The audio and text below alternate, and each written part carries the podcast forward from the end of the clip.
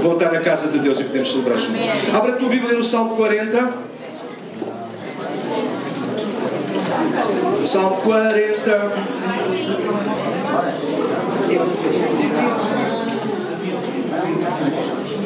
Hoje quero falar-vos sobre o prazer da espera.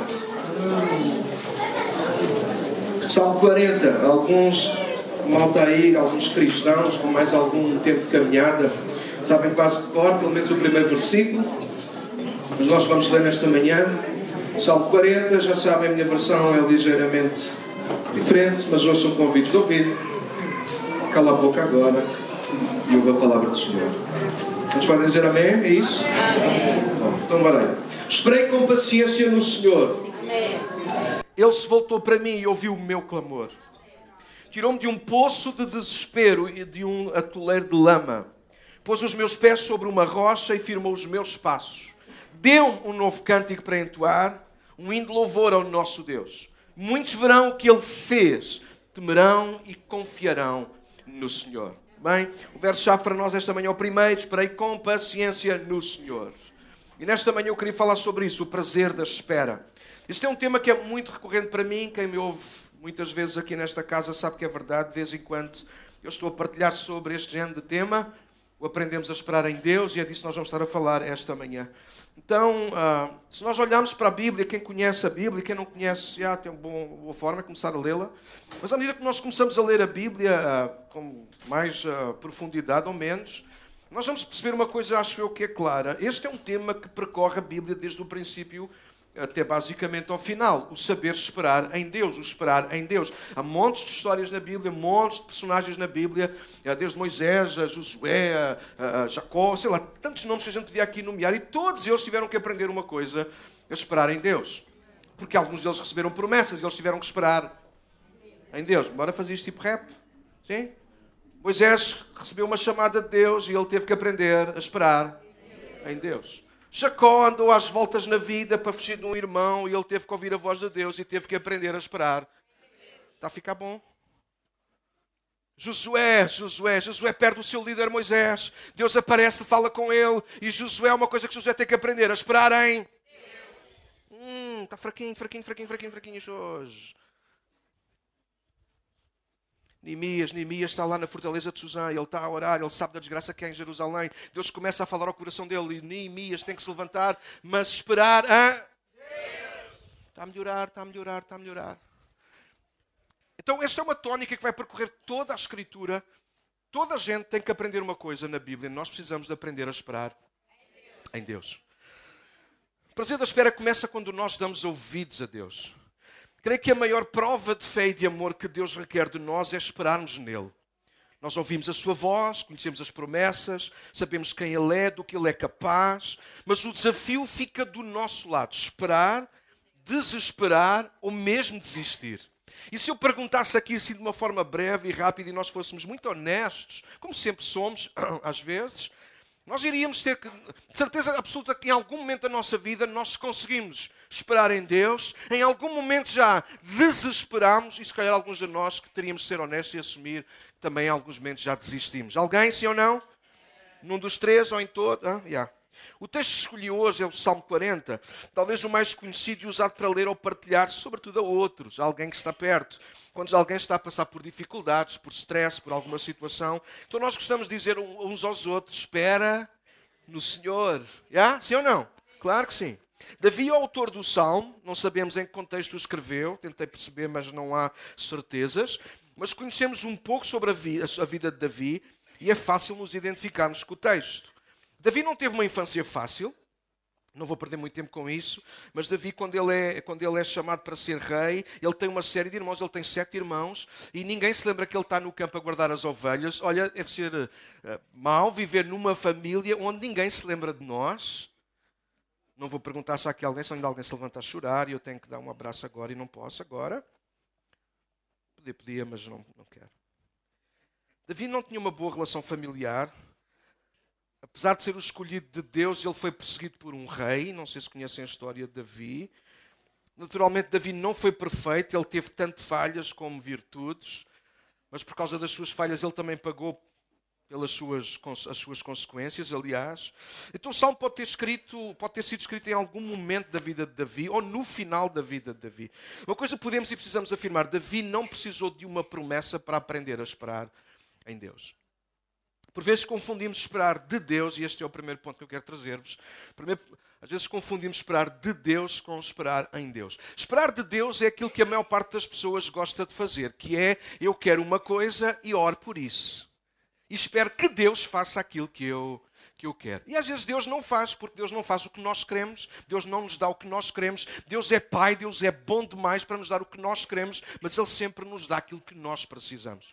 Então às vezes há uma confusão, se calhar eh, que nós nem nos apercebemos dela, ela é tão subtil, eu já me tenho confundido, talvez alguns de vocês também, se formos honestos esta manhã, e às vezes baralhamos a esperar de Deus com esperar em Deus. Esperar de Deus é isso, é aquilo que eu quero, e eu estou ali e oro, alguns até se dão outra, até se jejuam. E alguns bem precisavam. Ah, fazem de tudo para que Deus lhes Alguns pagam promessa, alguns fazem mil e uma coisas para que Deus satisfaça o que eles querem. Isso é esperar de Deus. Mas aquilo que a Bíblia nos convoca a fazer, nos ensina a fazer, é nós aprendermos a esperar em Deus. Ou seja, não tem que ver com aquilo que eu quero, mas perceber o que é que Deus quer. E mesmo quando eu não sei o que é que Deus quer, eu já sei uma coisa: Deus é bom e Ele sempre tem o melhor para a minha vida, e fruto disso eu aprendo, eu quero esperar em Deus. Isto não anula as minhas vontades, os meus desejos, aquilo que eu quero, mas eu submeto aquilo que eu quero, os meus desejos, para confiar naquilo que Deus tem para mim. Porque sei que o que eu quero é bom, mas o que Deus tem é melhor. Então a Bíblia apela, nós aprendemos a esperar em Deus. E Davi ensina-nos muito acerca disso. O prazer da espera pode ser boicotado pela nossa pressa. Se calhar alguns sabem que é verdade. Vivemos numa sociedade e tempo que esperar ou saber esperar já não é uma virtude. Vejam aqui só se alguns exemplos marotos que eu arranjei. Quem sabe mover-se bem, entrar e sair, é o melhor. Há gente que sabe os malabarismos todos. Eles vão, eles vão a um departamento qualquer uh, público, eles precisam tratar de um assunto, a primeira coisa que eles fazem é: eu vou escolher o sítio onde eu tenho um amigo, é para quando lá chegar ser tudo mais rápido. Vou-se fazer a pergunta: alguém já fez isso ou não? Just me. Oh, I'm in heaven. Ah, só Michael também? Eh, ok. Estamos no céu com alguns pecadores. Então não é o céu. Ah, olha outra, olha outra. Quem passa à frente dos outros na fila é o mais esperto. Quem eu? Eu finjo que vou para aquele lado, vou, passo os carros todos, tá, tá, tá, tá, chego lá à frente, depois meto-me. Ah, eu fico danado. Eu assim, olha o otário, o otário sou eu.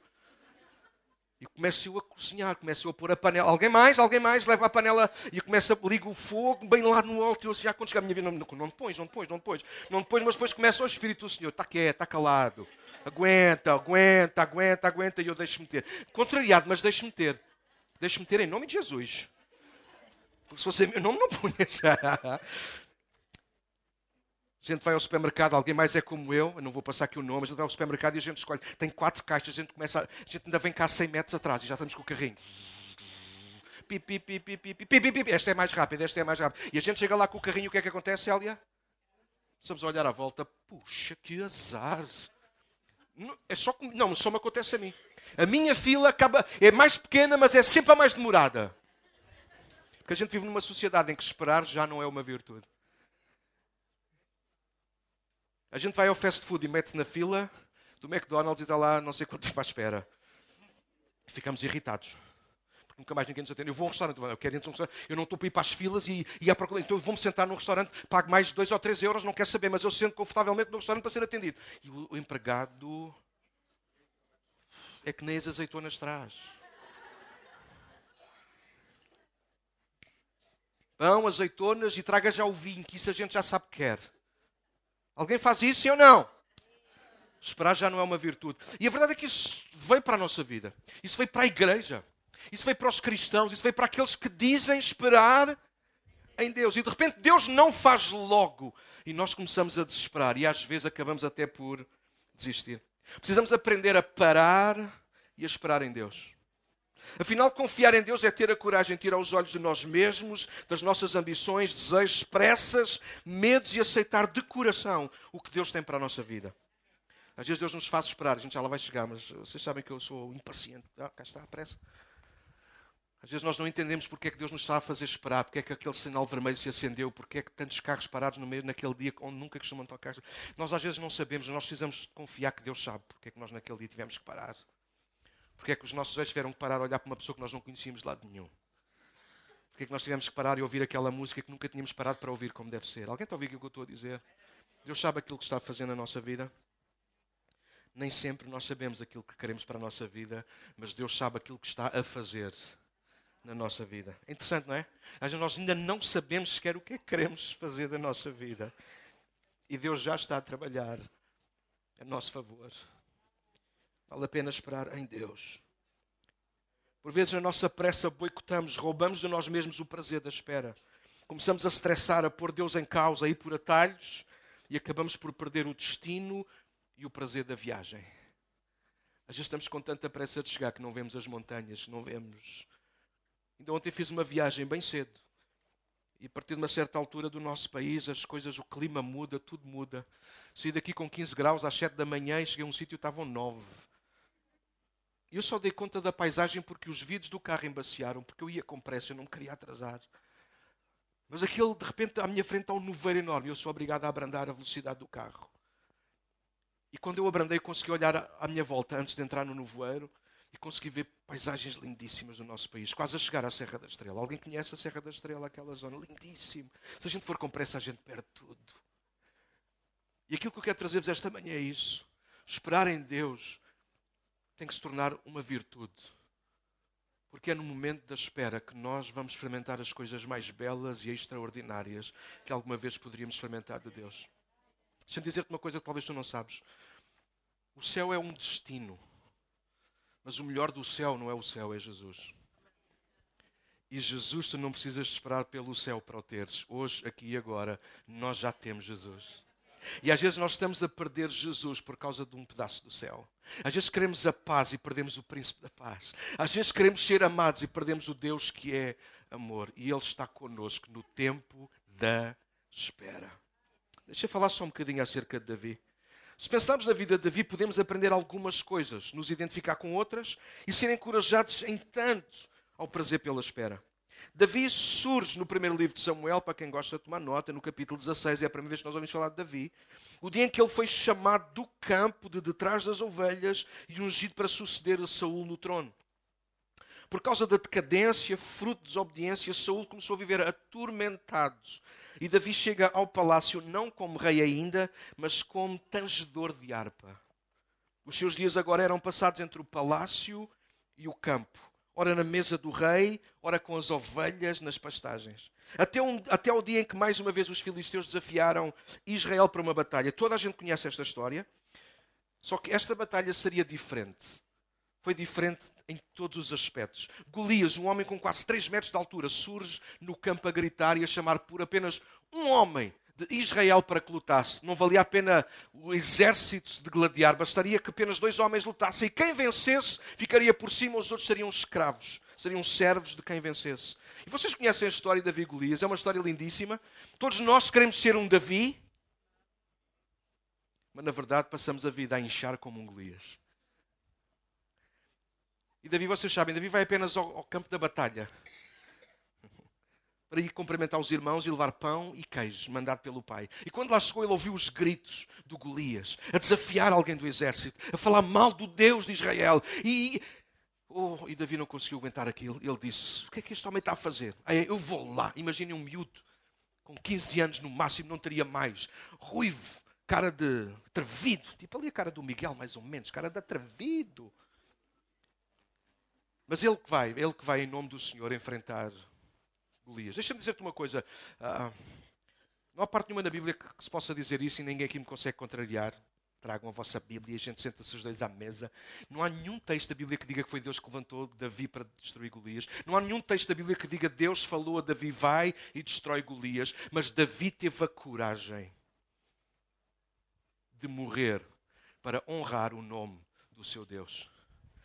E Deus honrou Davi, usando uma pedra tão pequena para derrubar um homem tão grande. Então Davi aparece assim. E a partir daqui, Davi começa a ser convocado para estar mais tempo no palácio. Agora Saul quer Davi do seu lado.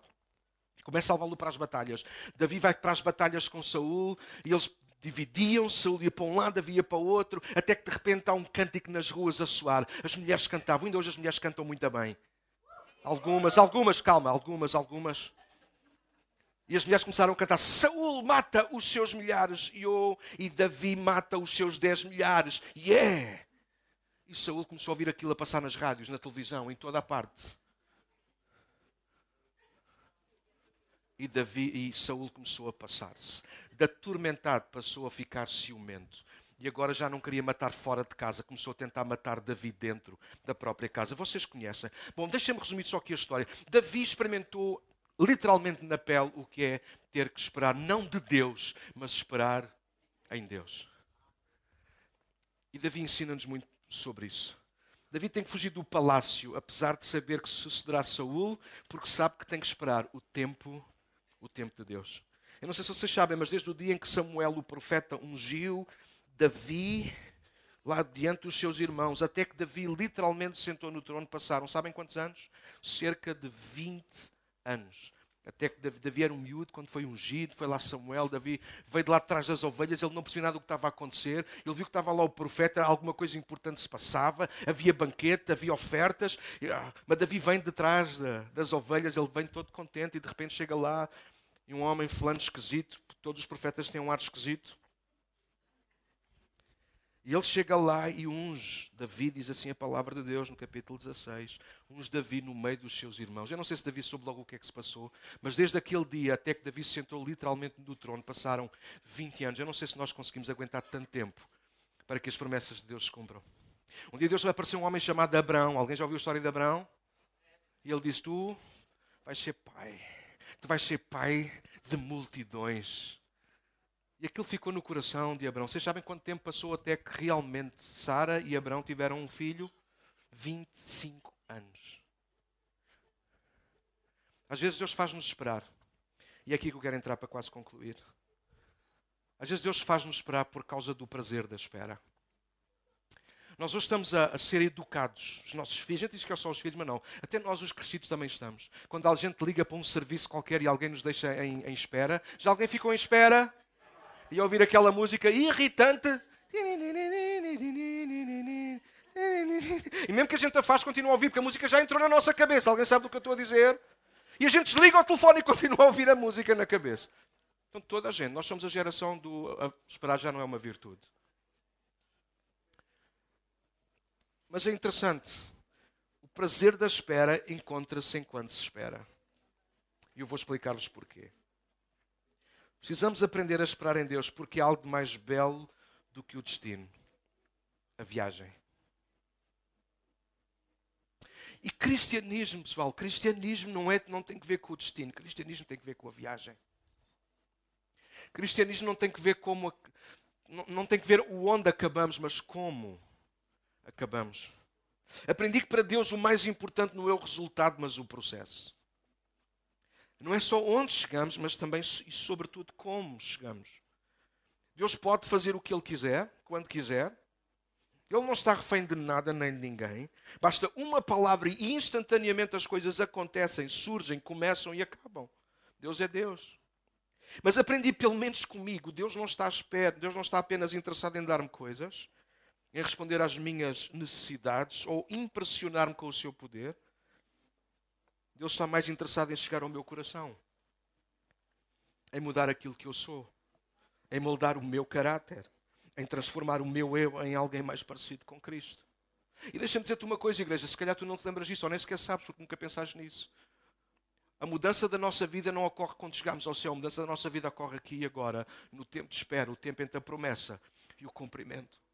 E alguns de nós andamos a correr na vida Alguns de nós corremos, se calhar, de igreja a igreja, desculpem. Alguns de nós corremos a ouvir vídeos e mais vídeos no YouTube e aqui e acolá para tentarmos atingir o tal destino. Quer dizer uma coisa, só há um destino e o nosso destino é Cristo.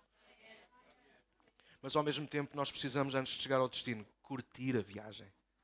Há prazer na espera. Porque é no tempo de espera que nós aprendemos uma terceira expressão. Já vimos que esperar de Deus não é bom, esperar em Deus é bom, mas esperar com Deus ainda é melhor. E o ensino que eu quero trazer a nós hoje, esta manhã, mais uma vez, é nós temos que aprender a esperar com Deus. Em Deus e com Deus. Tu não tens que esperar em Deus sozinho. Tu esperas em Deus com Deus. Isto é fantástico. Porque Deus não é aquele fulano que aparece, faz uma promessa e desaparece. Deus é aquele que aparece na nossa vida, faz uma promessa e fica connosco, caminha connosco, anda connosco, sobe connosco, desce connosco, chora connosco, ri connosco, celebra connosco, até que nós cheguemos ao, ao destino. E eu não sei porque Deus trouxe outra vez, outra vez esta palavra para trazer a nós. Nós temos que aprender a esperar com Deus. Vezes estamos aflitos por causa de uma enfermidade, por causa de um problema, porque queremos casar, porque queremos alguém. Queremos ouvir a voz de Deus. Deixa-me dizer-te uma coisa: tu tens ouvido a voz de Deus porque Deus está perto. Deus está mais interessado naquilo que está a fazer em ti do que aquilo que pode fazer para ti. E infelizmente, às vezes, nós procuramos mais Deus por causa daquilo que Ele pode nos dar do que aquilo que Ele pode ser para nós. E temos perdido tanto da viagem porque fechamos os olhos. Desculpe a expressão que vou usar. Oramos demasiado em vez de aproveitarmos a presença do nosso melhor amigo ao nosso lado. Sim, às vezes está duro, às vezes está difícil, mas Ele está conosco. Ele é o Immanuel, Deus conosco. Ele é aquele que fez a promessa: Não te deixarei, nem desampararei. Ele é aquele que disse: Pode uma mãe esquecer-se do filho que ainda mama? Pois olha, eu nunca sou capaz de te esquecer. Ele é aquele que prometeu: Eis que estarei convosco todos os dias, até o final da, da viagem. Nós estamos numa viagem. Cristianismo é uma viagem, ser igreja é uma viagem, fazer família é uma viagem. Crescer é uma viagem. Fazer escolhas na vida é nossa viagem. E tu não estás sozinho na viagem. Espera em Deus, espera com Deus. Espera em Deus, espera com Deus. Espera em Deus, espera com Deus. Conseguimos dizer juntos? Espera em Deus, espera com Deus. Nesta manhã nós precisamos sair daqui com esta convicção. Eu vou continuar a esperar em Deus, mas não vou esperar sozinho, eu vou esperar com Deus. Deus deseja relacionar-se comigo. Chegar mais perto entre a promessa e o cumprimento. Deus quer aproveitar cada momento da viagem para estar conosco. Aprendi que o final da viagem só vai valer a pena se a viagem também valer. O fim só vai ser útil se a caminhada também for. Aprendi que o melhor de Deus não é apenas e só o que Ele faz, mas quem Ele é antes, durante e no final. Aprendi que melhor que eu chegar ao céu é a presença dele em mim durante a caminhada até ao céu. Há gente que valoriza demasiado o céu. Provavelmente não pensa nisso, mas valorizas demasiado a presença que já está em ti. Aliás, o céu só é céu porque Deus está lá. Eu vou repetir porque alguns não sabiam isso. Ah, é revelação, é aprendizagem. O céu só é céu porque está lá Deus. Onde Deus está, está o céu. Deus está aqui nesta manhã. Sim, aqui podemos experimentar o céu, porque Deus está aqui. Quando tu saís daqui, tu não vais sozinho, Deus vai contigo. Eu não te deixarei, nem te desampararei. O céu, sombra do céu, porque Deus está conosco. Daniela, até quando eu estou a passar mal, Deus está contigo. Houve uma coisa, porque é que, então porque é que Deus não nos livra? Porque Ele não precisa de te livrar, porque Ele está contigo. Porque o teu destino não é o livramento, o teu destino é a eternidade.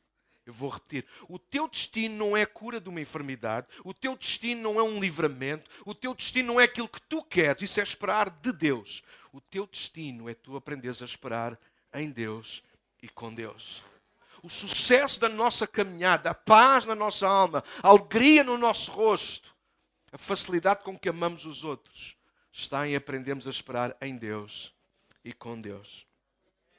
Quando trazemos esta ideia para a história de Davi e todos os outros personagens bíblicos, talvez entendamos melhor os timings de Deus, o modo de operar, as voltas que a vida dá. Afinal, não está em causa apenas e só chegar ao fim ou a um fim, mas aprender a caminhar com Deus Bora ser honestos, às vezes nós não sabemos caminhar com Deus.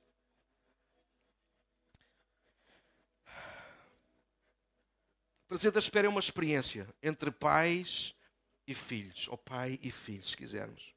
Ouviste? Estou quase a terminar. Deus não surge na nossa vida como o Pai Natal, ou o gênio da lâmpada? Toda a gente está familiarizado com o que é Pai Natal. Alguém sabe? Ainda alguém aqui alguém que acredita no Pai Natal? Eu acredito. Gênio da lâmpada, alguém acredita? Ah, alguém, alguém, alguém sabe o que é o gênio da lâmpada, sim ou não? História de Aladino, veja um filme, leia um livro. Mas há gente que pensa que Deus, a relação com Deus acaba por ser baseada com uma relação com o Pai Natal ou com o gênio da lâmpada.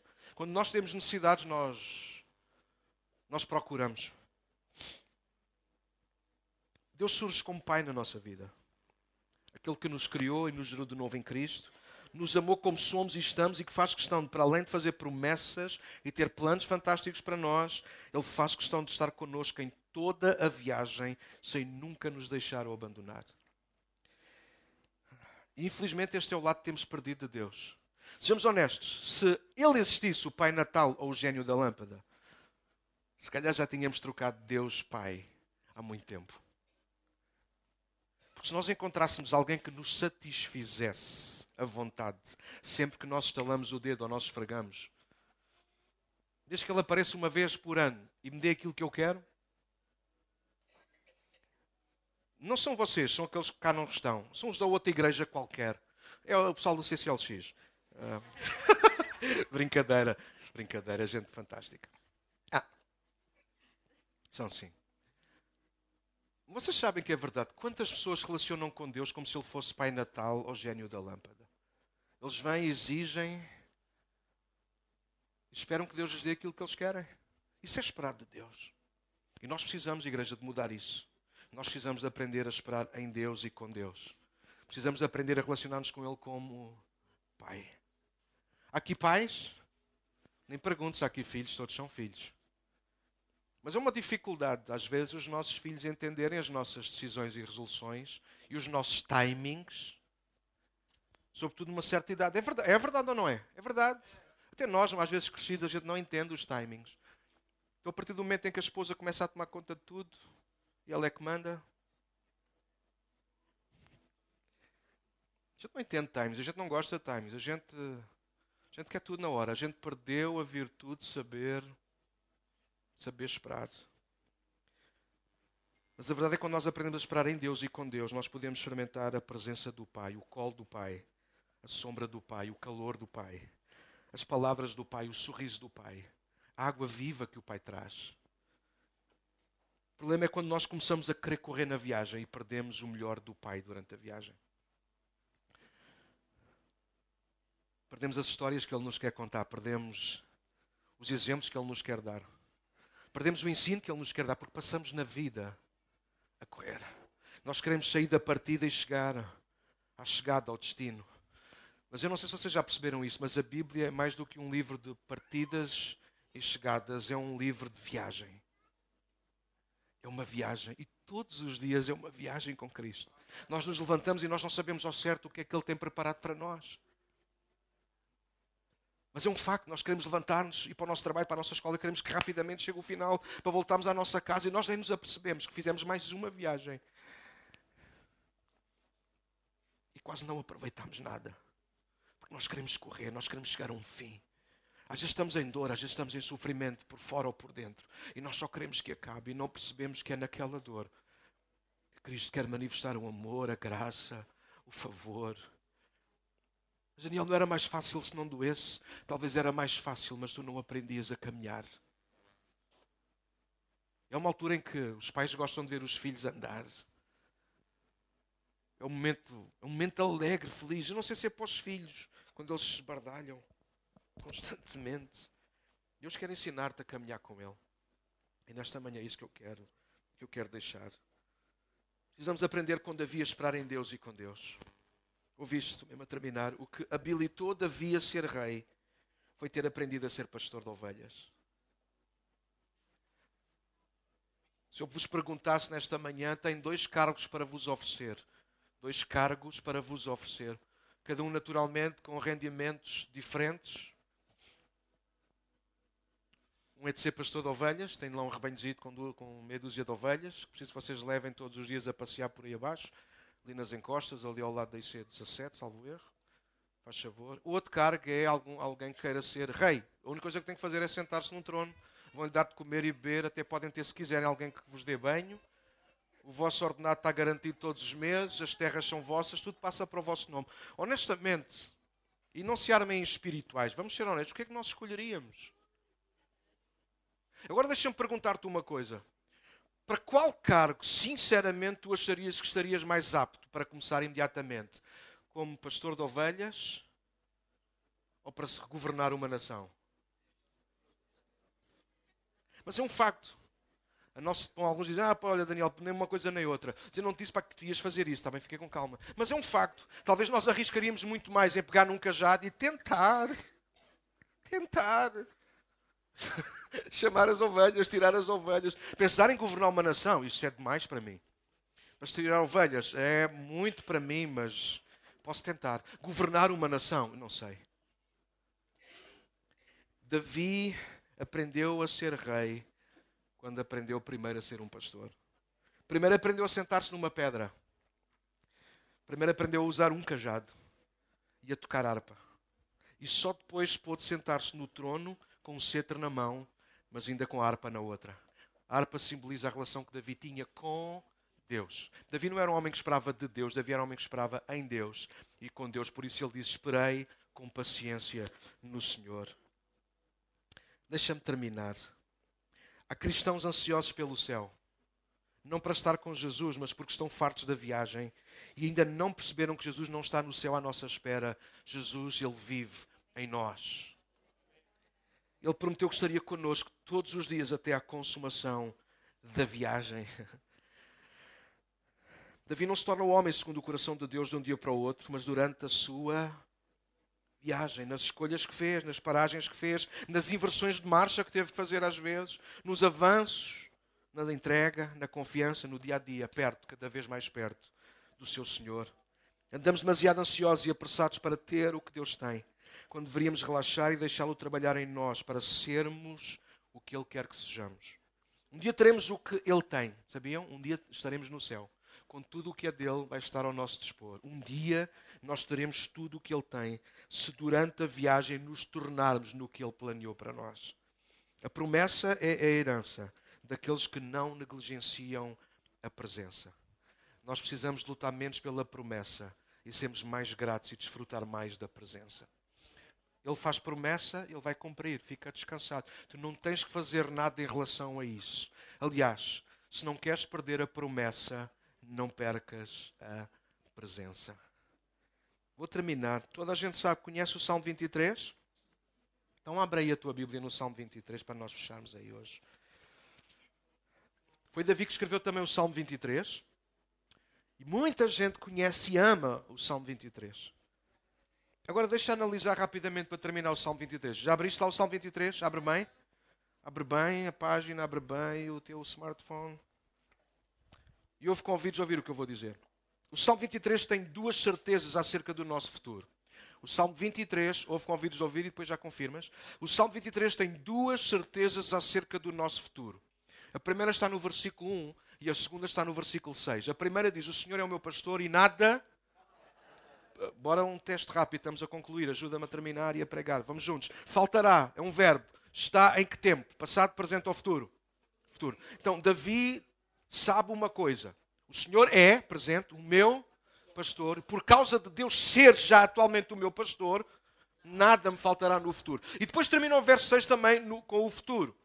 Certamente que a bondade e a misericórdia do Senhor me seguirão todos os dias da minha vida. E habitarei. Habitarei está no passado, presente ou futuro? Futuro. Então, o Salmo 23 começa com uma partida. O Senhor é o meu pastor.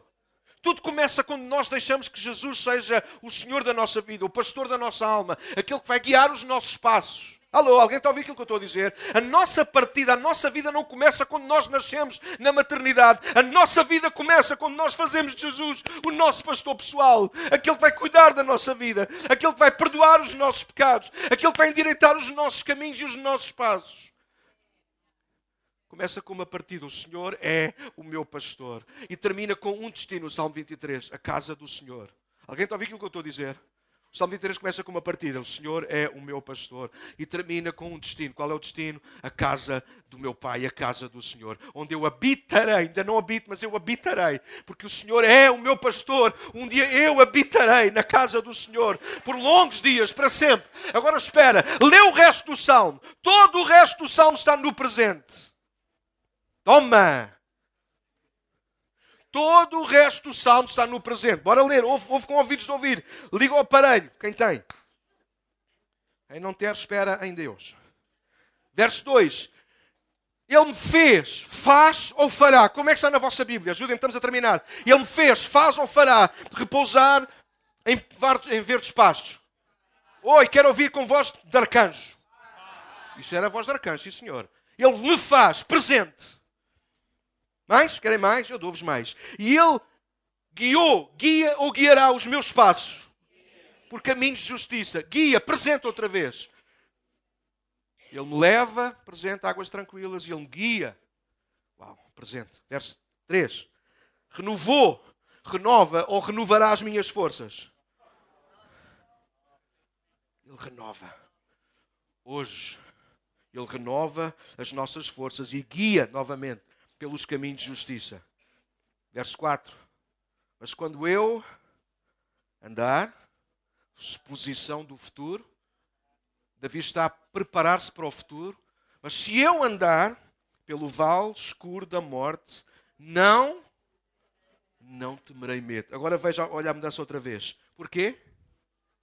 Porque tu estarás porque tu estarás ao meu lado. Eu não vou ter medo quando passar pelo vale da sombra e da morte, porque Deus, talvez, Ele esteja lá comigo. O que é que Davi está a dizer? Bora, igreja.